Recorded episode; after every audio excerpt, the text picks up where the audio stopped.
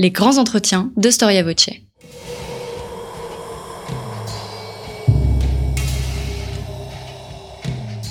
Une émission de la rédaction de Storia Voce.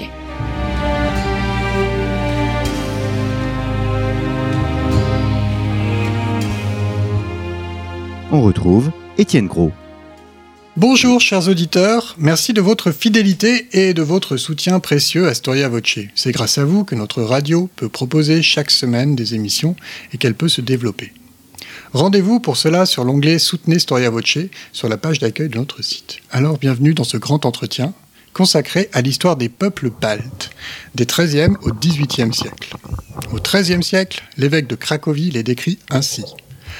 De nos jours, ils persistent à vivre sans foi ni loi, et ils ne sont pas éloignés de la férocité et de la perfidie originelle. Leur terre est si couverte de lacs et de marécages qu'elle ne pourrait être pourvue de châteaux ou de cités. Si bien qu'elle n'a pu jusqu'ici être soumise par quiconque, car nul ne peut s'y déplacer avec son armée au milieu de tant de lacs et de marais. Alors, dépourvus d'écriture, ces derniers peuples païens d'Europe sont difficiles à appréhender. Il faut passer par l'archéologie et analyser les récits de leurs voisins, les Scandinaves, Européens de l'Ouest ou Russes.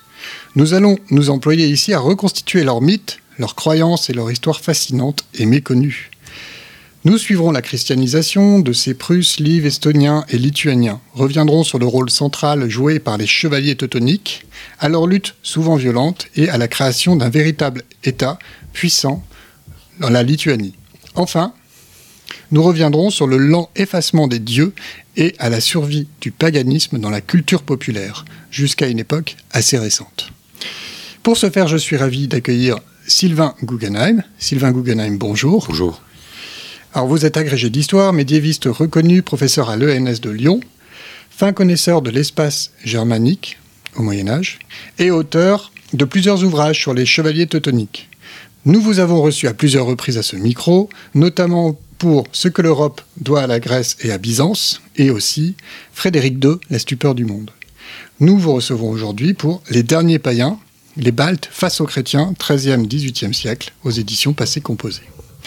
Alors, Sylvain Guggenheim, quel territoire recouvre les peuples baltes au XIIIe siècle?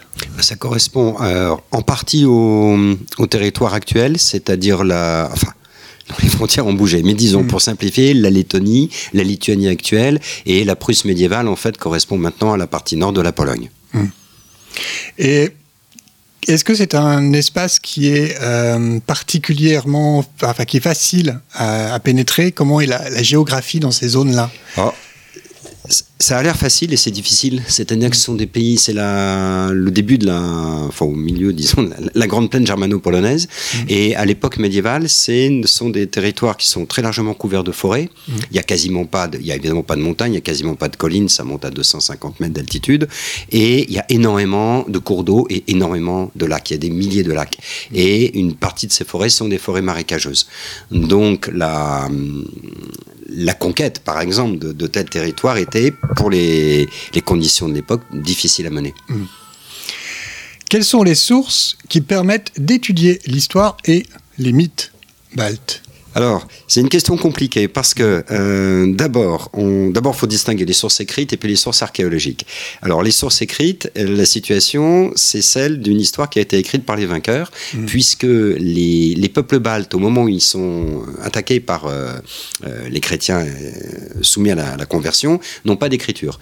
Donc, tous les textes que nous avons sur eux ont été écrits par leurs adversaires et ensuite par ceux qui les ont euh, politiquement dominés, donc notamment l'ordre teutonique, mais aussi l'Église catholique ou par la suite les protestants. Euh, on a en revanche euh, beaucoup de sources archéologiques, notamment en Lituanie. Il y a eu plus de fouilles, on a trouvé davantage de choses en Lituanie, euh, que ce soit un matériel dans des tombes ou euh, des, des travaux faits euh, sur le paysage, c'est-à-dire des enquêtes qui ont été menées euh, sur des, des collines, par exemple, qui étaient lieux de culte, euh, près d'arbres qui étaient supposés sacrés, et où des fouilles ont été faites, et parfois elles permettent de retrouver des traces de- d'inhumation, des traces d'habitat, par exemple. Quelles sont justement les raisons qui poussent ses voisins à envahir le territoire balte à cette époque? Alors, le, le point de départ Euh, le point de départ vraiment euh, précis, euh, c'est l'appel d'un prince polonais qui dirige la Mazovie, donc la région qui est le long de la Vistule, entre Varsovie et la Vistule, disons, de nos jours. Mhm. Et, donc ce prince de Mazovie appelle à l'aide les chevaliers teutoniques parce que sa frontière est menacée par les, les, voisins, les Prusses, ancêtres des Prussiens, qui sont païens. Il y a de nombreuses incursions dans une partie de son territoire, il ne s'en sort pas militairement, donc il appelle à l'aide les Teutoniques, et à ce moment-là, d'un côté la papauté, de l'autre côté euh, l'empereur d'Allemagne Frédéric II, donne à ces Teutoniques le droit de conquérir toutes les terres qu'ils pourront conquérir, aux dépens des païens, à la condition de christianiser les païens. Donc le, le, vrai point de départ est là. Après, il y avait eu des contacts antérieurs, puisqu'il y avait eu des tentatives de mission, puis il y a quelques voyageurs qui ont été en Prusse, par exemple, mais euh, ce n'était pas un mouvement d'ensemble, c'était vraiment quelques phénomènes ponctuels. Avec les teutoniques, on change d'échelle. Hmm. Est-ce que ce sera une conquête facile? Non. Non, ça a été dur. Euh, en gros, les Teutoniques arrivent vers 1226-1228. Les premières opérations militaires, c'est autour de 1230.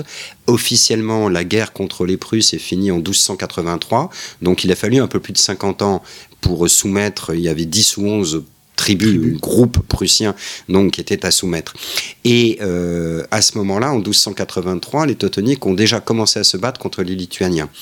Et contre la Lituanie, les combats vont en fait durer jusqu'à la conversion des Lituaniens et même en fait après, puisque une fois convertis, et les Lituaniens alliés aux Polonais vont continuer à se battre contre les Teutoniques.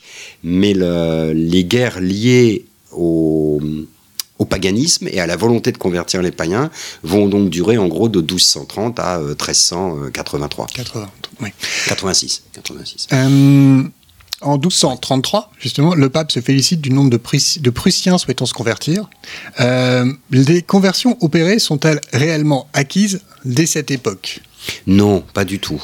Il y a eu euh, quelques conversions.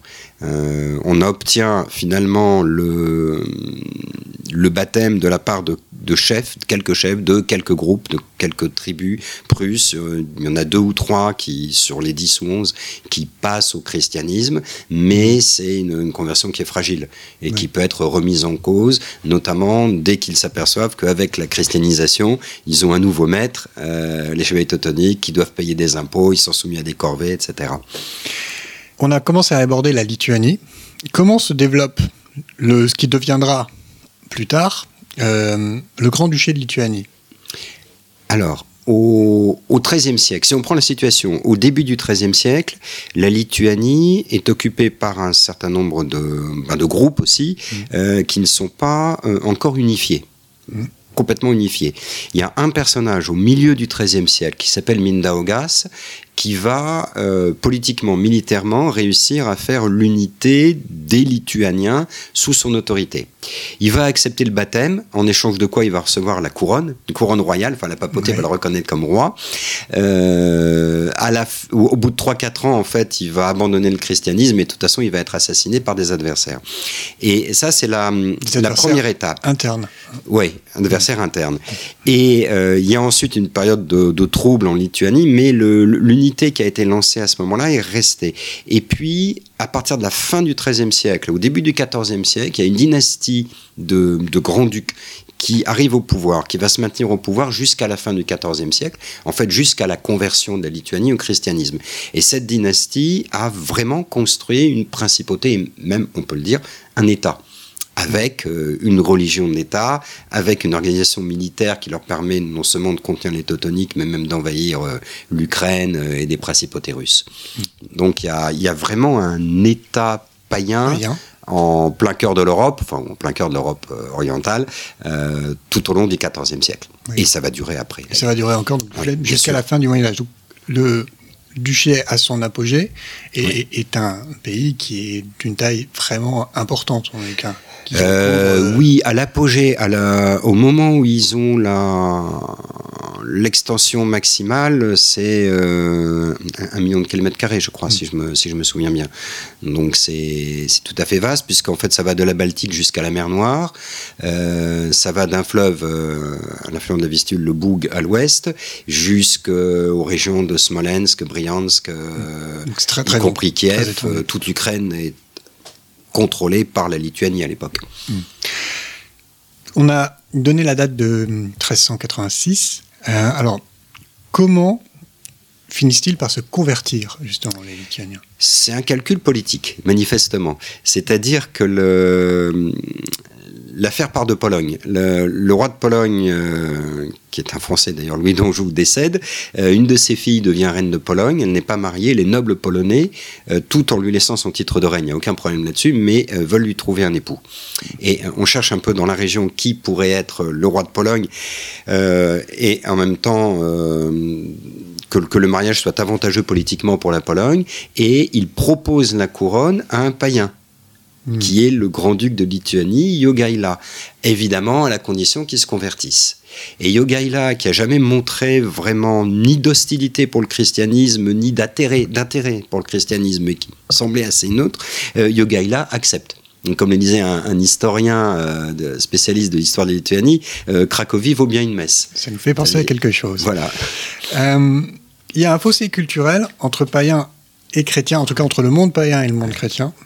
Est-ce que vous pourriez nous décrire comment les Baltes perçoivent le message évangélique en ce qui concerne particulièrement la vertu de la pauvreté? Est-ce que ça donne un exemple très précis? Alors, ça c'est quelque chose qui échappe euh, aux païens, parce que euh, dans l'univers euh, polythéiste, la, la, puissance des dieux se traduit par la fortune, la prospérité, la puissance de ceux qui les adorent. Hmm. Et donc, ils sont habitués, euh, comme les Scandinaves, en fait, comme les Russes avant la conversion, à euh, associer divinité et puissance. Et hmm. puissance, prospérité, donc richesse. Le Dieu des chrétiens arrive et prône la pauvreté, hmm. voire le dénuement. Et donc, c'est quelque chose qui apparaît. Euh, encore une fois, on n'a pas les textes des païens, donc on ne sait pas ce qu'ils ont écrit eux-mêmes, mais qui vraisemblablement leur apparaît absurde ou inutile, voire dangereux. Puisque cette pauvreté ou cette absence de ressources, euh, pour des gens qui sont quand même assez souvent à la limite de la, de la survie, euh, qui vivent de l'agriculture, cette pauvreté, cette absence de ressources apparaît comme quelque chose de oui, d'assez étrange et euh, voire de, dangereux. Et non recommandé pour eux, en fait. De non recommandé. Et du coup, ils en viennent très certainement à estimer que ce Dieu ne doit pas être très puissant si ses serviteurs sont pauvres. Et donc, pour quelle raison l'accepter Puisque nos dieux, eux, sont puissants. C'est QFD. Voilà. Euh, comment l'Église s'adapte à cette situation, par exemple? La pauvreté a, été, enfin le problème de la pauvreté, pardon, a été contourné dans la mesure où les papes ont très vite dit euh, pour les, premiers missionnaires que de toute façon, si on voulait que les missions euh, puissent survivre, il fallait absolument que euh, les évêques missionnaires disposent de terre, disposent de main d'œuvre, de façon à déjà tout simplement à pouvoir vivre et de, façon aussi à pouvoir montrer que effectivement le christianisme fonctionne. Donc on peut euh, mettre en valeur des terres, euh, cultiver, avoir des troupeaux prospères, etc. Donc finalement la, pauvreté qui pouvait être mise en avant dans des discours euh, qui relataient le message du Christ a été en fait un peu mise sous les noirs et on a voulu montrer que le christianisme pouvait être efficace. Hum.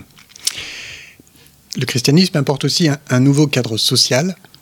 Euh, alors quels sont les enjeux sur la question du mariage?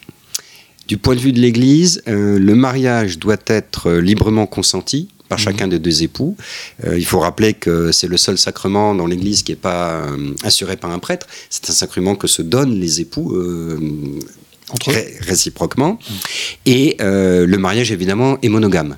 L'Église est contre la polygamie. La polygamie est l'un des, indices du paganisme, de ce que l'Église appelle le paganisme. Mmh. Et évidemment, pour les, euh, pour les populations euh, de la région, c'était rompre avec un mode de vie.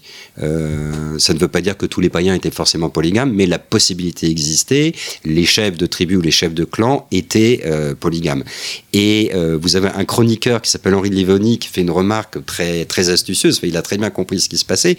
Il, se fait le pas le porte-parole, mais le témoin de ce que disent des femmes en Lettonie, qui, mmh. qui étaient les différentes épouses de la même personne, et qui disent, mais qu'est-ce qu'on va devenir Mhm. Si euh, une seule d'entre nous est gardée, que vont devenir les autres? Et donc, euh, Henri Livoni dit, les femmes s'opposent plus que les hommes à la christianisation, Hmm. parce qu'elles ont peur de se retrouver seules. Et si elles sont seules, sans comme dans toute société, et sans ressources, euh, elles savent pas ce qu'elles vont devenir. Ça, c'est un point intéressant dans les sources. Les enjeux aussi sur la question de la mort. Euh, il y en a plusieurs, mais si vous voulez Ah, en plusieurs. quelques-uns. C'est énorme, c'est un, un enjeu colossal en fait, parce que, alors, euh, d'abord, il y a la question de, euh, de ce qu'on fait des morts. Les, les populations baltes pouvaient, pouvaient incinérer, elles pouvaient également euh, enterrer. euh, des corps sans les avoir in- incinérés au préalable, mais l'incinération était plutôt majoritaire, sans être ex- exclusive. L'Église est évidemment euh, totalement contre l'incinération, donc déjà, elle veut interdire cette, euh, Cette cette, pratique. pratique. Donc là, elle va heurter forcément les habitudes des, des populations locales. La deuxième chose, c'est que l'Église veut imposer le cimetière chrétien où on va donc rassembler tous les morts dans un espace à part, en général un espace qui est autour de l'église. Mais euh, l'habitude des populations baltes, c'était que le, euh, si le mort est enterré ou s'il est incinéré, de toute façon, on va conserver ses cendres, on va les mettre sous terre, on va les mettre éventuellement dans une urne, mais on va faire ça ou dans des nécropoles, mais l'Église ne va pas reprendre ces nécropoles, hein, évidemment, ou euh, dans des tombes, en fait, euh, qui sont dispersées, et qui sont en général proches de la maison qui est habitée par la famille du défunt. Et euh, pour les, les populations baltes, l'idée euh, importante, c'était que si le mort est incinéré ou enterré près de la maison, on va garder contact avec lui, puisque de toute façon, les morts reviennent, on les invite régulièrement. Il y a une fois par an, ils sont invités au banquet. Banquets. les morts sont présents dans euh, un peu comme chez les Scandinaves.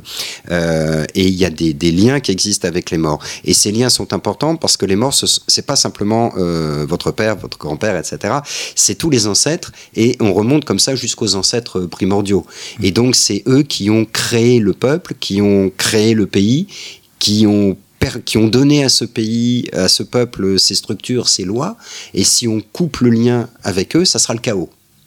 Donc les- la rupture qu'introduit l'Église, euh, à la fois dans les pratiques funéraires, mais dans les rapports avec les défunts, est colossale. Et ça, ça a été quelque chose qui a été également très très dur à, Très à difficile. faire accepter. Euh, et il y a même encore des traces de nos jours de, de liens encore, ce que j'ai appris par des, des collègues estoniens, de liens encore en fait avec les, le souvenir des, des morts, finalement un, un peu à l'écart du, du cimetière chrétien. D'accord. Au XVIe siècle, les pays baltes sont tous officiellement terre chrétienne. Euh, quel est l'impact de la réforme et de la contre-réforme sur la lutte contre le paganisme? Alors ça a été la, la deuxième vague de christianisation qui a été euh, euh, forte, euh, je dirais pas brutale parce qu'il n'y a pas eu de, de mort, d'exécution, hein, mais qui a été très forte. Le, le point de départ vient des, des protestants. Les, alors d'une part, les, les protestants, Luther, euh, le premier, considéraient que l'Église catholique, euh, de toute façon, n'était pas vraiment chrétienne, et que, par exemple, à travers le culte des saints, elle avait gardé des traces de paganisme. Donc, elle était, euh, les, catholiques, de façon, étaient suspects. Et euh, les, missionnaires de la réforme qui arrivent dans les terres baltes voient des paysans qui euh, ont des pratiques, alors qu'on va qualifier euh, de superstitieuses, d'ancestrales, peut-être des traces de paganisme, etc.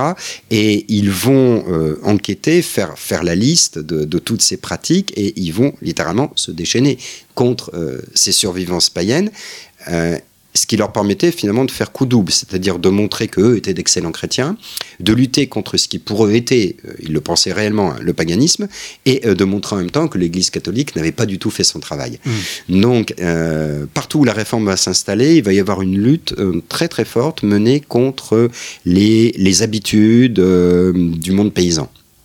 Et l'Église catholique euh, va se sentir euh, piégée, donc elle va réagir, et elle va réagir en allant dans le même sens. Et notamment, ce sont les jésuites qui vont, euh, dans les provinces où les jésuites sont présents, donc les zones qui sont restées catholiques, les jésuites vont mener alors des enquêtes, et on a beaucoup de rapports établis par des jésuites au XVIe siècle, au XVIIe siècle notamment, qui pistent littéralement toutes les pratiques qu'on peut reprocher aux populations locales. Est-ce qu'on peut faire un parallèle euh, avec d'autres régions européennes dans ce phénomène. Alors, dans la, à la fois dans la la permanence de, de, croyances, de pratiques anciennes et dans la lutte contre ces pratiques, oui, j'ai été euh, assez frappé de, des parallèles que j'ai pu voir donc dans les sources que, sur lesquelles j'ai travaillé pour euh, la Lituanie ou la Prusse et euh, des travaux faits depuis déjà très longtemps par des historiens français, par exemple Jean Delumeau, mmh. travaillant sur la, la, religion populaire en France au XVIe, XVIIe siècle et on voit des, des points communs entre des, des paysans de Bretagne, des paysans du Jura et euh, des paysans de, Lituanie ou de Prusse. Mmh. Ce qui est finalement pas étonnant parce que bon, si vraiment on a affaire à des phénomènes religieux, on peut dire que ça remonte à euh, des éléments indo-européens, donc qu'on peut supposer euh, très anciens. Et sinon, ce sont de toute façon des réactions assez logiques, puisque ce sont chaque fois des populations rurales. C'est le monde paysan, et le monde paysan est très dépendant des caprices de la nature. Et il a besoin que les récoltes soient bonnes, il a besoin qu'il n'y ait pas de gel ou qu'il y ait suffisamment d'eau ou pas trop d'eau, etc. Donc on fait des rites pour se concilier les forces de la nature. Hmm.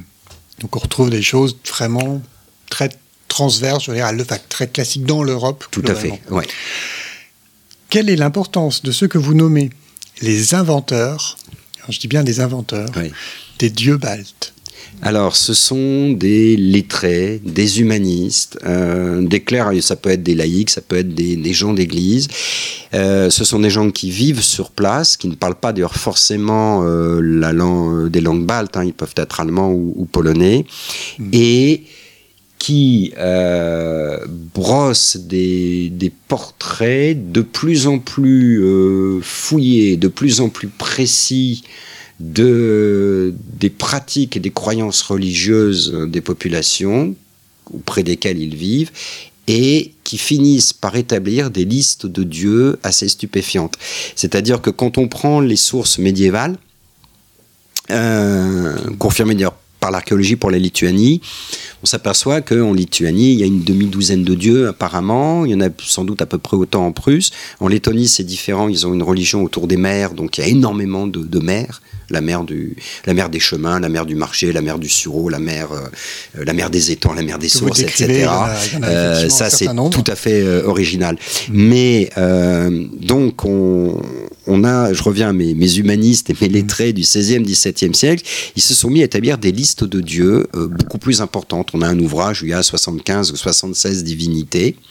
Et il y a, il y a certainement des inventions, euh, pure et simple. Il y a aussi très probablement euh, une méconnaissance ou une incompréhension. C'est-à-dire que ce qui existait sans doute chez les Baltes, c'est un petit peu la même chose que dans la Grèce antique. Euh, vous avez la déesse Athéna, mais la déesse Athéna, on lui donne des qualificatifs différents suivant l'endroit où elle est ou la vertu qu'on va lui attribuer. Voilà. Hmm. Il y a Athéna pour la victoire, il y a Athéna de, telle ville, etc. ce que les spécialistes, je crois, appellent les, épiclèses, bon, les, les épithètes qui permettent de de déterminer une fonction précise d'un dieu ou un lieu qui lui est rattaché. Et euh, on a un peu l'impression, quand on prend les listes qui sont faites par ces inventeurs, que de temps à autre, ils ont confondu le dieu avec le qualificatif qui lui était donné. Hmm. Enfin, ou plutôt, ils ont, ils ont distingué les deux, et là où il y avait un qualificatif, ils ont vu une autre divinité. Euh, ce sont aussi des gens qui ont essayé de, de retrouver dans le Panthéon balte ce qu'ils avaient lu euh, chez Homère, Hésiode, etc., et euh, qui ont essayé de, de voir, enfin, d'établir à toute force des parallèles, des points communs. Alors, en fait, il y en a, bien sûr, mais ils ont parfois forcé ces parallèles avec le, le Panthéon antique, pour, pour coller au Panthéon antique, en fait. Voilà, pour coller à ce Panthéon, ouais. Les Baltes pratique-t-il le polythéisme ou la polydoxie Et alors, ça demande une définition. Je ça demande des définitions, oui, effectivement. C'est un débat entre, entre spécialistes. Euh, le polythéisme, c'est simple. Voilà, c'est une religion où il y a plusieurs dieux. La polydoxie, c'est un terme savant qui a été forgé pour mm, définir un stade qui précède le polythéisme, où euh, une population va adorer euh, des forces naturelles, euh, va bien distinguer euh, ce qui relève par exemple du, du tonnerre, de l'orage, de la foudre, euh, ce qui relève des, des, eaux terrestres, ce qui relève de la végétation et des arbres, mais sans pour autant associer ça à un dieu qui va être personnifié, qui va être anthropomorphisé. Mmh. Donc il n'y a pas encore de divinité avec des noms, et en gros des qui prennent la figure d'homme ou de femme, hein, si on veut, de dieu ou de déesse, mais il y a déjà des croyances qui sortent un peu de l'animisme un peu diffus. On commence à individualiser finalement des zones, enfin des, secteurs précis de, de croyances et où on adore finalement des forces naturelles. Ouais et euh, dispositionne du coup euh, comment Alors bah là, là c'est tout un débat, c'est-à-dire que vous avez, enfin, vous avez des, des, historiens qui disent que finalement, quand les chrétiens rencontrent les Baltes, les Baltes ne sont pas encore passés au stade du polythéisme. Mmh. Euh, les premiers textes chrétiens qu'on a ne donnent pas de nom de Dieu. Mmh. Au XIIIe siècle, on ne voit pas, et même encore au début du XIVe siècle, euh, sauf pour un texte en, dans l'actuelle Lettonie pour un dieu estonien, lui qu'on voit apparaître. Mais sinon, on est, on est surpris, justement, il n'y a pas de nom de Dieu. Les noms de Dieu apparaissent plus tard. Alors, c'est pour ça que certains historiens disent, en fait, ça veut dire que les Baltes n'avaient pas encore individualisé, personnifié des dieux, euh, qu'ils avaient des croyances relatives euh, à la force euh, créatrice de l'eau, à la force qui émerge dans une colline, parce que là où la Terre a cessé d'être plate, c'est qu'il y a une puissance qui, s'est manifestée et que la mm. Terre s'est poussée, donc il y a une puissance qui existe, mais il n'y a pas encore de Dieu. Et que l'idée des dieux euh, aurait été finalement, enfin la, la, croyance en des dieux aurait peut-être été euh, accélérée par un catalyseur qui aurait été la rencontre avec les chrétiens qui eux arrivaient avec un Dieu. Mm. C'est possible, c'est pas certain. Mais le, il devait être dans un, finalement dans la transition entre la euh, polydoxie et le polythéisme. Mm.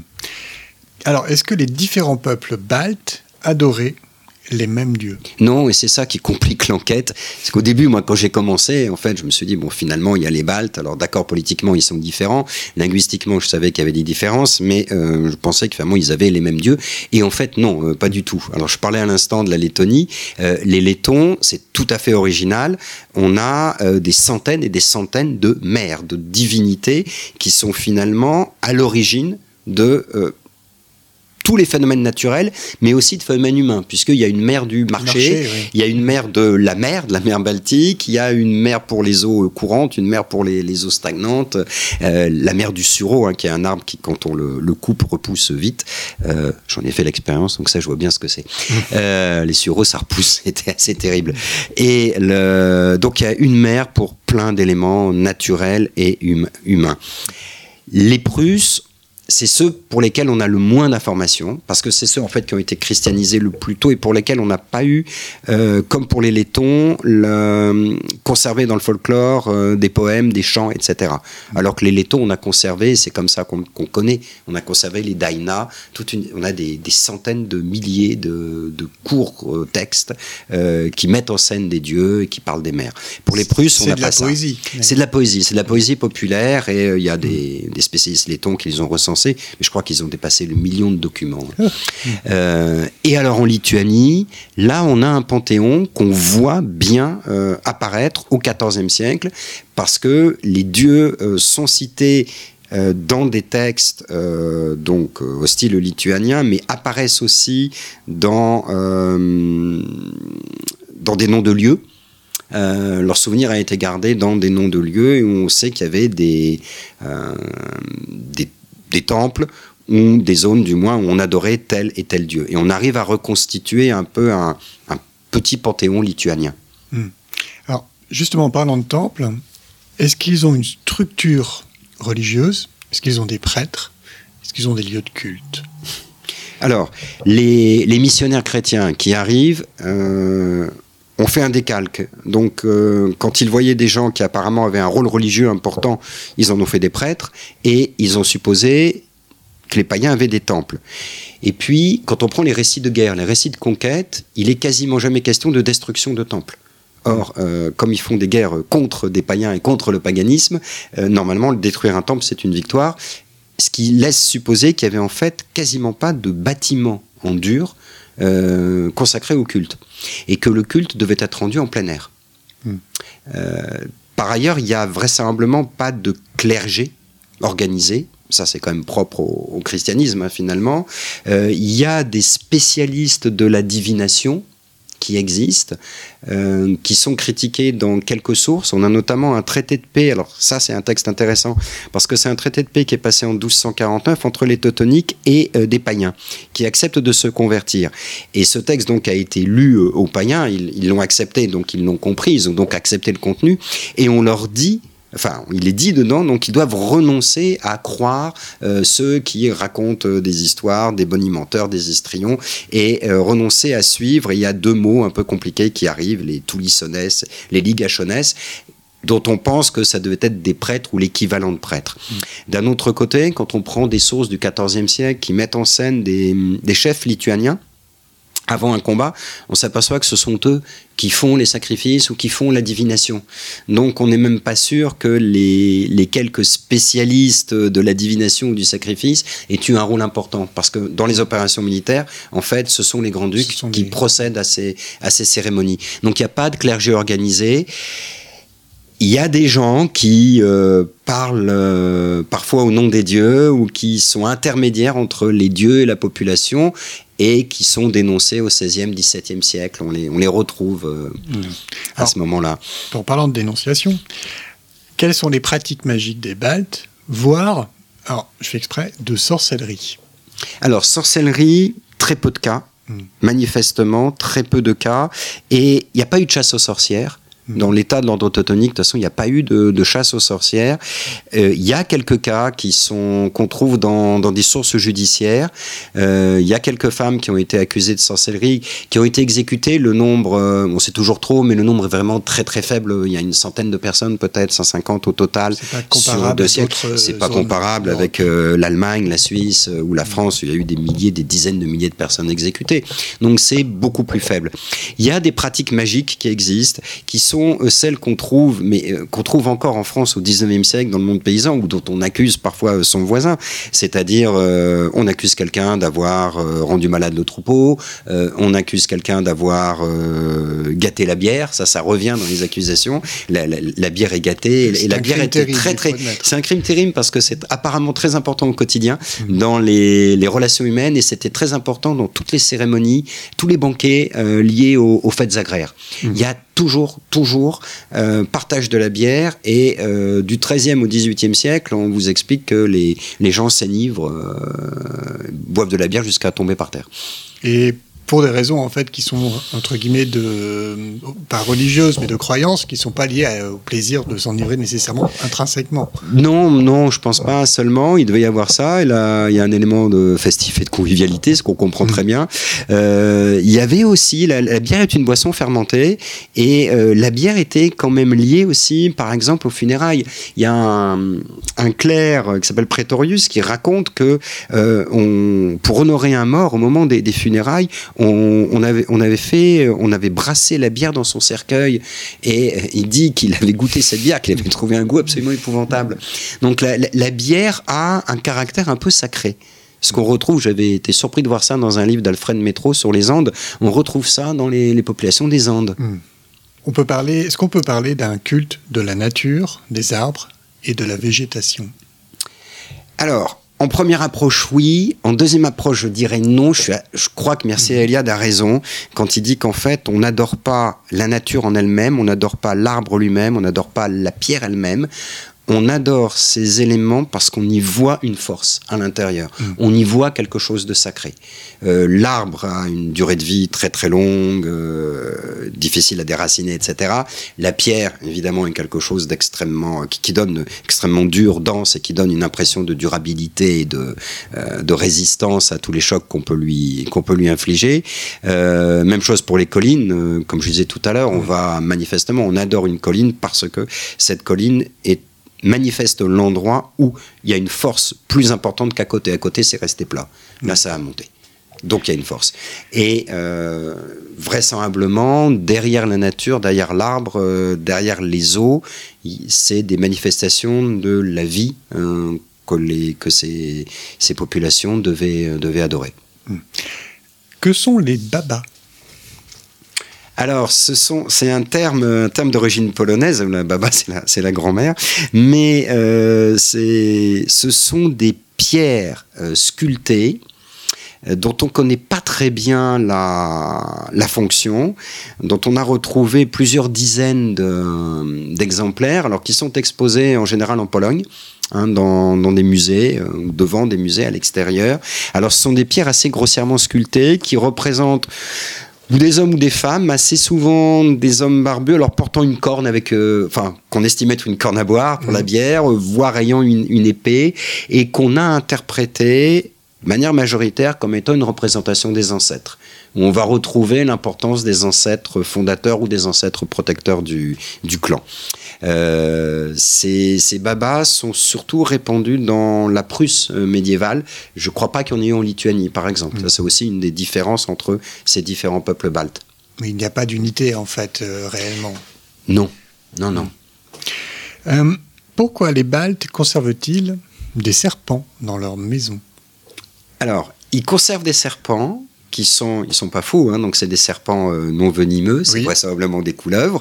Ils nourrissent ces serpents euh, régulièrement et ils leur accordent une, une énorme importance euh, puisque cette pratique qui consiste à nourrir des serpents est encore attestée par des ethnologues, des voyageurs en Lituanie dans la deuxième moitié du XXe siècle où on peut voir une dame aller nourrir des serpents. Alors qu'est-ce qu'on admire chez le serpent ou qu'est-ce qu'on vénère, qu'est-ce qu'il représente? Il représente certainement le à la fois la vie et la mort. Euh, le serpent se dépouille de sa peau régulièrement. Mmh. Euh, et il a une nouvelle peau et il renaît. Donc il, il est l'image de quelque chose qui semble mourir, mais en fait qui ne meurt pas. Meurt pas. Euh, le serpent habite sur terre, mais aussi sous terre. Or, euh, sous terre, vous avez les morts euh, qu'ils aient été incinérés ou qu'ils aient été inhumés, mais de toute façon, les morts sont sous terre. Donc, les serpents sont en contact avec les morts.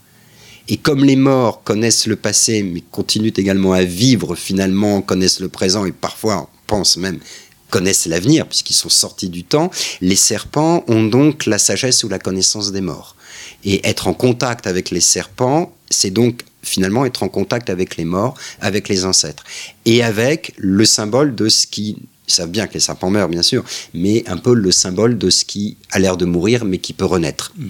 Euh, vous avez des, des, témoignages. Là, les, les textes des, des, jésuites sont passionnants parce qu'on a des, euh, des témoins au XVIIe siècle qui, qui, sont interrogés justement par des jésuites qui leur posent exactement les questions que vous me posez mm. et, euh, et, qui expliquent aussi pourquoi ils, sont, ils adorent les serpents, qui disent que les, les serpents n'ont pas de pattes et pourtant ils se déplacent très vite.